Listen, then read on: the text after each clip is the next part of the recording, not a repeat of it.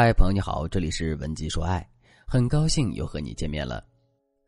苏森跟我说他分手了，我听后非常惊讶，因为苏森比较喜欢在朋友圈里秀恩爱。之前他们说年底要结婚，没想到转眼就各奔东西了。苏森三十四岁，和男友在一起两年了，男友比他小五岁，在他们的恋情里，苏森一直占据着主导权。很多时候都是她在悉心照顾男友，并且苏怎还一直利用自己的人脉关系给男友的事业铺路，所以两个人一直很和谐。苏怎找我哭诉的时候，痛骂小男友是白眼狼，是渣男中的渣男，骗财、骗色、骗人脉，事业有起色了就把自己甩了，还说对方一定会遭报应。我知道苏怎为这段感情付出了很多，所以我能理解她现在的心情。说到底，她还是放不下对方。可是，在苏子的男友眼里，这个故事又是另外一个版本了。苏子的男友对我说：“其实我以前挺崇拜苏子的，但是他对我就像是教导主任对待学生一样，我觉得很压抑。在他心里，我离开他，我什么都做不了。可其实我也三十岁了，我不需要再找一个妈。和他谈恋爱，我感觉自己快要抑郁了。”接着，苏子男友对我说了一件事：有一次，他们一起出去玩，男友安排行程。因为突发的雷雨天气导致景区暂停接待游客，于是周边的民宿一下子就爆满了。这时候苏森就说：“这几天本来就是阴天，让你做计划，你就应该有个 Plan B 才对。这就和你上次谈项目一样，没做好紧急预案，导致我给你的人脉你都把握不住。以后你可用点心吧。”然后苏森就训斥了男友足足十几分钟。这样的事情数不胜数，几年累积下来，男友就有点崩溃了。而站在苏森的角度来说，她是在提点男友，帮助男友，她的出发点就是为了男友好。我知道很多人在感情出现问题的时候，付出较多的那一方总会先入为主的认为错全在对方身上，因为很多人都会认为付出多的那一个永远不会有错，即使有错，以爱之名的错误也是可以被原谅的。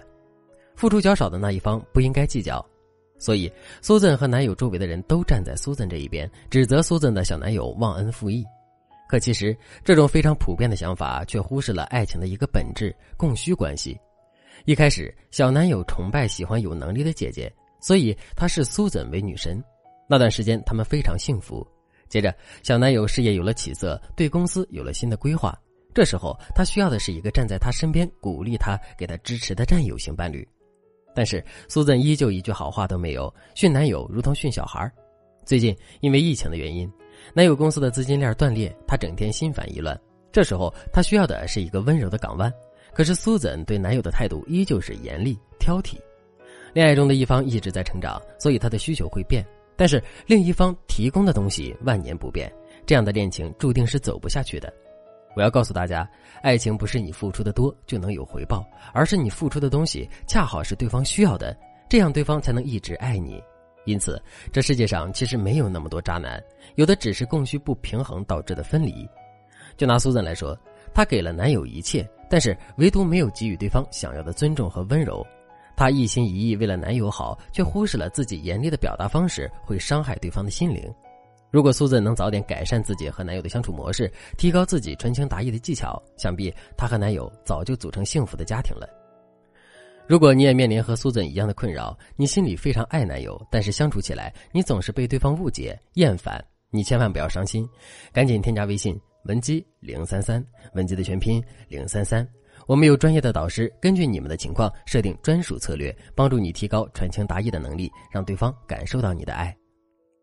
那么，你该如何提高传情达意的能力，让伴侣离不开你呢？我们要做的就是柔化自己的语言面貌。人的语言面貌是第一印象的重要组成部分。你在路上行走，一个面容姣好的女孩子从你身边走过去，你对她印象极好。但是她接了电话，开口几句都是脏话，这时候你肯定会皱起眉头，对这个女孩的印象直线下降。这就是语言面貌带来的影响力。语言面貌分三个层面：第一个层面是声音的好听程度；第二个层面是指你说话的语气、语调、神态；第三个层面是指你说话的方式。咱们调整语言面貌，重点要放在后两层。比如案例中的苏怎和男友说话的时候一直很严厉，这种严厉感往往来自苏怎皱着的眉头、盛气凌人的姿态、极高的声调和极快的语速，当然还包括指责式的话语。当我们拆解苏赞和男友说话的语言面貌之后，我们就可以一一柔化这些因素。比如在行为方面，苏赞和男友说话的时候，应该降低语速，不要经常打断对方说话。在对方解释的时候，千万不要皱眉翻白眼儿，而是看着对方的眼睛，轻轻的点头。其次，对方用什么样的语调、声调和苏赞说话，苏赞就可以用相同的语速、声调回应对方。这样一来，苏赞就不会给人留下盛气凌人的印象。如果你用平等的语言面貌和伴侣沟通，那么你们之间的相处模式就会发生好的变化。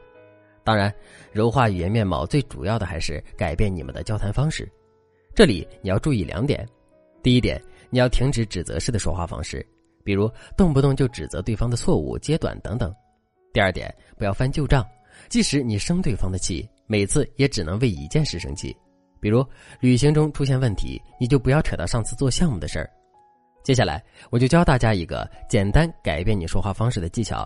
这个话术公式就是：表达你对对方的认可，加你的真实感受，加你的需求。还是以苏赞为例，苏赞曾经对男友说：“这几天本来就是阴天，让你做计划，你就应该有 Plan B 才对。”这就和你上次谈项目一样。没做好紧急预案，导致我给你的人脉关系你都把握不住。这句话的指责意味很强。如果苏赞说这句话的时候语速很快，还翻着白眼儿，那么在男人眼里就和骂街没区别了。但是，如果苏赞能够柔化一下自己的说话方式，可能男友就不会记仇了。比如，他可以对男友这样说：“亲爱的，我知道你之前查了很多攻略才带我来这边旅行的，谢谢你有什么事都为我着想。不过说实话，我期待这次旅行好久了。”没法进景区，让我很失落。你说我们该怎么办呢？然后苏珊就可以靠在男友肩膀上撒娇。多数男人听了你的话都会说：“对不起，我没想到这个突发情况。”这时候，如果你有什么建议，你就可以提；如果没有的话，你就让男人去解决这件事。这样你们之间的气氛就不会那么糟糕了，你们之间的相处模式也不会因为语言气氛而变得消极倦怠。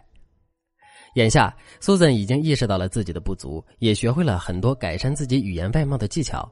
在我们的帮助下，苏珊小男友的复合意愿也比较强烈，相信他们的未来会很幸福。